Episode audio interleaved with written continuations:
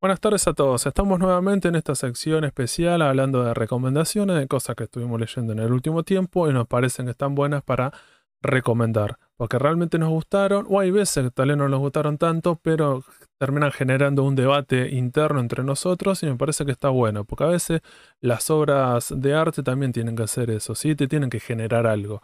La puedes odiar, la tenés que querer, pero no te pueden generar indiferencia. Indiferencia en el arte es lo peor que te puede pasar. No puede ser tibio y me parece que estas obras te terminan generando eso que voy a decir, bueno, las termino abrazando. Las tres obras que vamos a hablar hoy son Apagón, Turba y La cárcel del fin del mundo, también publicadas el año pasado por Hotel de las Ideas. Vamos a arrancar con Apagón. Esta historieta eh, hablas... Sí. te escucho, Aileen.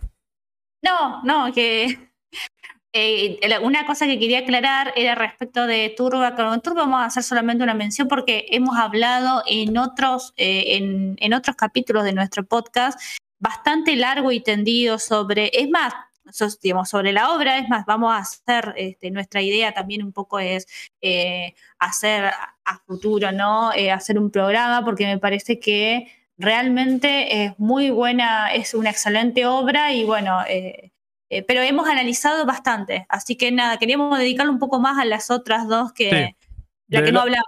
De Lauri Fernández, más que nada lo que queremos decir es eso, se llama Turba, es de Lauri Fernández, eh, me parece que una investigación histórica que tiene que ver con la cuestión malina, no solamente con la guerra, y me parece que es como súper interesante para un montón de gente, como hemos hablado, como diciendo, te interesa la guerra, pero otras cuestiones que tienen que ver con eso, que desde la historiografía se llama la cuestión Malinas, que es todas las cosas que lo rodean. Bueno, con esta historieta me parece que es excelente, en el dibujo, en el guion, en los testimonios, cómo trabaja esas cosas y cómo debate y cómo analiza eso, y cómo no es tan rompe con la idea tal vez tradicional que tiene que ver con, con, el Estado argentino que un montón de gente abraza, que tiene que ver con una vida un poco patriótica de, la cuestión que tiene que ver con la guerra Malinas y esto es como trata de problematizar otras cosas, como por ejemplo le da voz a los excombatientes británicos como para que poder escuchar realmente lo que ellos piensan, que me parece por lo general es algo que se omite en los discursos oficiales.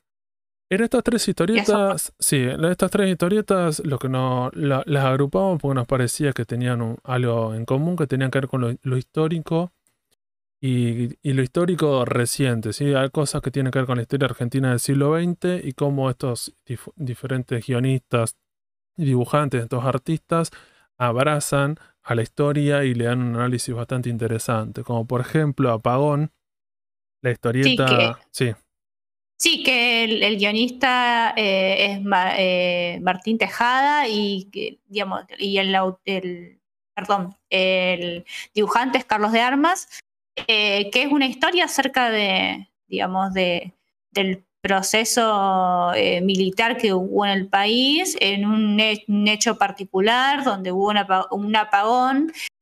recordame la ciudad, pero no recuerdo bien. En la ciudad de Ledesma, en Jujuy, hubo un apagón que tiene que ver con la última dictadura militar y me parece que termina utilizando ese hecho histórico como para contar una historia que es como de dos policías, hay como algo de intriga y hay algo como de búsqueda, incluso medio como de, misterio y de terror. Entonces está bueno porque si leen esta historieta, empieza a ver de a poco este tipo de historia que es como terror o misterio e historia. Y que se basa en una historia real porque en, ese, en ese apagón que hubo desaparecieron muchísimas personas, digamos, fue como, digamos, algo eh, que estaba, este, estaba pensado que pase así, eh, fue al propósito, digamos, y bueno, cuenta la historia de eh, dos personas en particular y unos policías que van a buscarlo.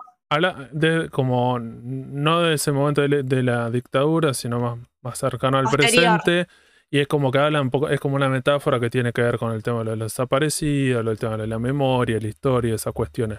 Me parece lo interesante es que de a poco nos vamos alejando a, esta última dictadura y se empiezan a poder contar relatos que ya empiezan a ser sobre cuestiones como más chicas, más de microhistoria, no es solamente de la dictadura y todo este proceso en, las grandes urbes, sino en lugares un poco más alejados, historias que también hay un montón, poder contar eso. También una buena integración, me parece, por lo que yo leí, de lo que es la ficción con la historia real. Me parece que también hay como una historia que supuestamente eh, como si fuese de, lo vos decías, de terror, que involucra, este, este, aparte de personas desaparecidas, como que si fuesen fantasmas o esta cosa, y que es algo, viene, digamos, de la, de la ciencia ficción, digamos, de la ficción en sí, y que, bueno, que la, la sabe, digamos, integrar muy bien a la historia real. Eh, esto me parece un gran, un gran trabajo del guionista también. Eh, ni hablar, ni hablar al dibujante porque es, es bárbaro, es maravilloso. Sí, digamos como aprovechan el, el, tipo de técnica y el dibujo como es eh, un apagón que pasa en una ciudad eh, entonces hay bastante oscuridad y estos personajes andan con linternas y eso, y tiene toda una técnica de dibujo donde es todo negro y son todas manchas. Y, es bastante interesante cómo está el dibujo. Me parece que suma bastante. Después, para, para no spoilear mucho más la obra, que, la super recomendamos, la edición eh, tiene un prólogo. De Estela de Carlotto. Sí, de Estela de Carlotto, que habla son un poco reivindicando una vez más el tema de la importancia de la memoria, de esta historia, como que no hay que olvidarla como que, le da importancia a eso, me parece entonces como siendo, bueno, para que queden claro. Pero a pesar de eso, vos la podés leer casi como, un, como una historia, como media como de terror, de misterio. Es bastante breve, son menos de 100 páginas y después la edición, la tapa es hermosa y tiene un gramaje, el papel es bastante grueso. Me parece que la edición está súper cuidada, entonces también es un objeto, también está bueno. Una vez más, como, como muchas de estas recomendaciones son estas recomendaciones que siempre decimos que están buenos como para dárselo a una persona que viene del palo tal vez del manga o no lee historieta, me parece que una vez más estos tomos autoconclusivos eh, están buenos, tiene poco diálogo, poco texto, se, se sostiene mucho con el tema del dibujo y la imagen, entonces me parece que, que estaba muy bueno como historieta y súper recomendada, me parece. Sí, está muy bueno el dibujo que a veces solamente la imagen y cómo está hecho y, eh, cómo está eh, diagramado el tema de las viñetas, que a veces no hace falta las palabras, o sea, te describe todo y uno se puede imaginar este, las sensaciones, lo que, lo que hasta lo que piensa el personaje, así que no, la verdad es, eh, es sumamente recomendado. Una, solamente una observación nomás para hacer que me pasó es el tema de justamente, eh, tiene un gramaje bastante alto eh, el libro y entonces en la parte del lomo, este, por ahí se, se ve que probablemente no se pueda, este, se tenga que manipular con cuidado, no se puede abrir demasiado porque se corre el riesgo de que se despeguen las hojas, pero yo creo que es justamente es algo muy propio de la edición y del gramaje que no es un, no es un gramaje común para cualquier obra, sino que es algo bastante, un poco bastante, tiene más de cuerpo, mucho más grueso. Y bueno, tal vez la contra es un poco esta, pero bueno, pero la verdad que igual la edición es preciosa. El dibujante te hace acordar al chabón este, Thomas, ¿cómo es Thomas Oates? Sí, exactamente, sí, sí, que solamente... no sé si tiene la misma técnica, que es como es todo negro y el chabón le va, le va como con un, con, con un, objeto punzante, le, el chabón como que lo va marcando y de esa manera va generando el dibujo, que es bastante bueno. Es una técnica especial. Me parece que este artista o algo utiliza que tenga que ver con eso, porque bueno, me parece que también genera como un, un dibujo bastante diferente. Y es muy parecida. Sí. Y la tercera hora, como para cerrar con estas recomendaciones históricas, se llama La cárcel del fin del mundo, de Jundo Crunch, el dibujante, y Santiago Sánchez Cutica. Lo que podemos decir esto antes que le dé el paso a Ailén es que esta historieta fue publicada eh, originalmente en la cuarta versión de la revista Fierro, la, la, revista Fierro que cita hace un par de años que es digital, y sigan publicando capítulos, no me acuerdo la periodicidad, yo lo leí ahí la característica que tuvo es que una vez que terminaron de publicarlo, como muchas de estas obras, cuando ya eran, fueron una de las más populares de las series, y antes que termine ya se sabía que se iban a, publicar eh, en, tomo recopilatorio, y lo que tuvo como, como especial es que, bueno, hay un par de capítulos, como por ejemplo el capítulo del Petit Sobrejudo, que no estuvo en la versión original, en la versión digital, y era solamente para este tomo recopilatorio, y era bastante interesante tener una vez más una nueva versión, un nuevo relato sobre el Petit Jugo. Ya tuvimos una de Cayetano, de, de Nicolás Brondo y Luciano Saracino, y también hubo otra más, que ahora no me sale, el nombre de los autores, que también hay otra historieta más. Entonces tendríamos como, era la tercera versión de, autores argentinos sobre este, el asesino, el primer asesino serial de, Argentina, entonces era bastante interesante. ¿Qué nos puedes contar, eh, Ailén, sobre esta, sobre esta historieta? ¿De qué va? Eh, en realidad, bueno, la cárcel fin del mundo ya todos lo conocemos, que es una famosa penitenciaría. Eh, que está justamente en el sur de nuestro país, estaba, porque ya cerró, eh, donde era una cárcel de, máxima seguridad y que, digamos, el relato, digamos, para no spoilear tanto, ¿no? Pero el relato eh, se basa en una investigación que hizo el periodista Juan José de Soiza Rieli, que era un periodista de la muy famosa eh, revista Caras y Caretas, donde hizo toda una eh, investigación, hizo una serie de entrevistas a los condenados eh, que, digamos, que estaban en, su la cárcel para contar de, alguna manera este, sus crímenes y, y, todo lo que ellos sufrían ahí dentro y, digamos, también su versión. Más que nada, también se le preguntaba mucho sobre este, el crimen que había cometido y la su versión de los hechos. Y también cosas que pasaban, eh, tema de eh, presos, que historias, digamos, anécdotas de presos que se han escapado que los han recapturado, que han vuelto. Em, básicamente eso. Eh, no tengo nada para decir de, digamos, del arte de Kundo Crunch. A mí me encanta, siempre me gustó mucho. Eh, son, eh, soy muy fanática del último recurso. La verdad que la, obra... Este, otra historieta color. otra historieta, sí, es otra historieta color. También hay que decir eso, porque hay que tratar de romper con esa idea de, de, la historieta clásica de aventuras argentina, que siempre en blanco y negro. Bueno, por lo general estas historietas está bueno hacer el hincapié como diciendo, bueno, está dibujada por este autor que también la, hace el color y el color me parece que garpa un montón, suma un montón los, tonos que utiliza. Eh, hay una, hay una, digamos, una obra de Kundo que es este, en blanco y negro, que la que editó Sama, ¿cómo se llamaba? Que no recuerdo en este momento. Se me fue de la cabeza. El sótano de los deseos, que lo publicaron el año pasado para la Si fuiste, la pudiste conseguir y si no, bueno, manejate. sí, suerte, suerte eh, si la conseguí. Editorial, eh, edición champán argentina. Sí, sí, lo, diría, diría Andrés Acor si los fanzines chetos, bueno. No, pero digo, no, lo que volviendo a esto, lo que me parecía que era interesante, de que como agarra los testimonios, estos reportajes de este periodista, eh, hay que tratar de pensar cómo era Argentina en ese momento. Buenos Aires era bastante picante en ese momento, tenía, mucho, el índice de criminalidad era bastante importante y la gente le interesaba mucho. Empieza a surge para ese momento o, está en alza, que tiene que ver con la sección de policiales y es bastante como a la gente le interesa esa parte de leer esos testimonios. Entonces me parece que este periodista trata de buscar eso, pero no va por el morbo, a pesar de que varias de estas personas cuentan cosas bastante escalofriantes. Está bueno como el tipo trata de no juzgarlos eh, y como diciendo, bueno, contame cuál es tu versión de, la historia y la mayoría de estos presos, o creo que todos, tratan de tener una versión eh, como diciendo, bueno, yo soy inocente.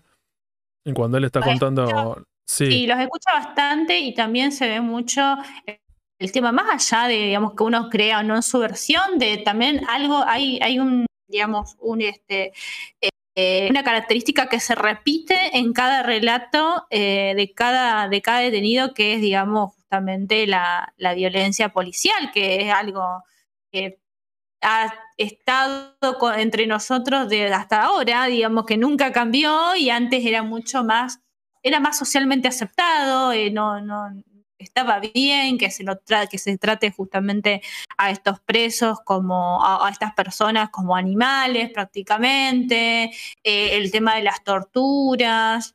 Sí, eh, todo lo que tiene que ver, no sé si tanto por la policía, sino el sistema penitenciario, el sistema carcelario, que que justo en Argentina y este occidente que compartimos con otros países, fue cambiando y hoy en día tiene otra, aunque sea otra idea, que es como tratar de reformar, darle una segunda oportunidad a estos presos, gente que cometió diferentes delitos equivocaciones por el hecho que sea, más vale dependiendo la pena y, el crimen cometido, pero bueno, para este momento, principio del siglo XX, no es tan así. Acá es como onda, te mandamos al fin del mundo, literalmente.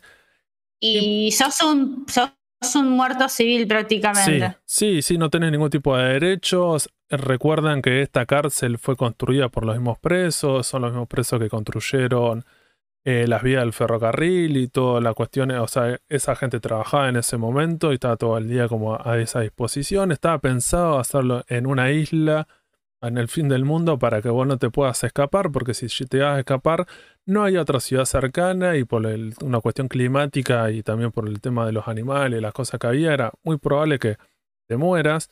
Entonces era, estabas en un lugar bastante, no sé, piensen en Alcatraz de Estados Unidos. Bueno, ese tipo de pensamiento de la cárcel. ¿Por qué? Porque estos tipos ya estaban, no importaba, eran como gente que no podían ser reformadas y había que tener, tratar de, tenerlo lo más alejado posible. Piensen que en el presente ya cambiamos por suerte eso, a pesar que el sistema penitenciario sigue teniendo un montón de, deficiencias y cosas que no las pueden cumplir. Pero bueno, digamos que esta lógica, este pensamiento, al menos eso cambió para mejor. Sí, una, una cuestión más respecto, digamos, de, del tema este, de esta obra. Yo lo que siento cuando la leí, este, a mí me gustó, obviamente, digamos, ya repito, eh, el, el, arte de Kundo Grunge es espectacular, a mí me gusta mucho, aparte me gusta mucho su estilo, particularmente es algo subjetivo mío, me gusta mucho el estilo que tiene. Eh, el tema, el tema va con el guion. Eh, yo lo que siento es que hubo como tanto respeto, se tuvo tanto respeto, digamos, de, digamos, de las crónicas y, el relato del periodista de caras y caretas, que me parece como que le faltó un toque, digamos, de... Em, al guion en sí, me pareció como que era, yo lo leía como un relato y no un relato como si fuese justamente una crónica Ilustrada, eh, ilustrada y con, con, algún diálogo que otro y, no tanto como un guion propio de un cómic. Entonces como que me faltó un poco esa transición. Ahí estuvo como un poco, eh, obviamente, no, el, el, trabajo en sí eh, es muy bueno también, o sea, haber, rescatado la temática es muy interesante, muy valiosa rescatar justamente esto, estas crónicas de la época y digamos, y darle, eh, y darle la importancia que tiene en realidad y darle, eh, hacerlos, digamos, hacerlos conocidos y que la gente lo pueda leer y pueda escuchar, porque piensen, que en esa época nadie le daba bola a esta gente, entonces como que eso me parece súper importante, me parece que el trabajo es muy importante. Ahora bien, esto de, digamos, del guion es como, es lo que único que a mí me hace ruido, como que no me termina, digamos, de, de cerrar muy bien el tema de esta transición del relato periodístico al guion en sí de una historieta. Eh, yo creo que también es un poco, digamos, fue esa contención que tuvo, eh, el, que tuvo el autor, porque, digamos, de ese respeto al, al, relato, este, que tuvo Santiago Sánchez Cutica, me parece que, creo que va por ahí un poco. Pero bueno, eh, es, es una cosita después, todo lo demás es súper positivo. Sí, para, para, cerrar quería nombrar la otra obra del Petit Orejudo en historieta, que justo no me acordaba, acá la encontré. Se llama El Petit Orejudo de Pablo Barbieri y Karina Altonaga. Esa es como la otra historieta que había anterior al, sobre el Petit Orejudo. En este caso en particular, el relato que hay sobre el, sobre el Petit Orejudo, como que agarra alguna de esas informaciones, como que no hace algo muy revolucionario. Sobre decir, bueno, trata de contar otras cosas, eh, digamos, en la cárcel del fin del mundo, como para agregar algo. Me parece que las otras dos anteriores, al ser más tipo novela gráfica, tenían más tiempo para contar solamente la historia de este personaje y, tratan de tener otra perspectiva.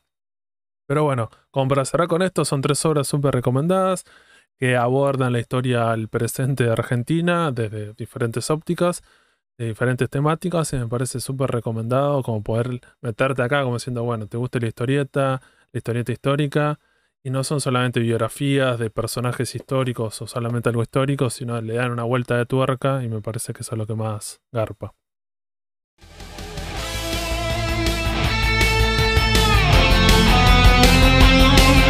Seguinos en Instagram y Facebook como el Sucucho Comiquero. Y escuchanos en Spotify, Google Podcast, Anchor y otras plataformas de podcast. El Sucucho Comiquero.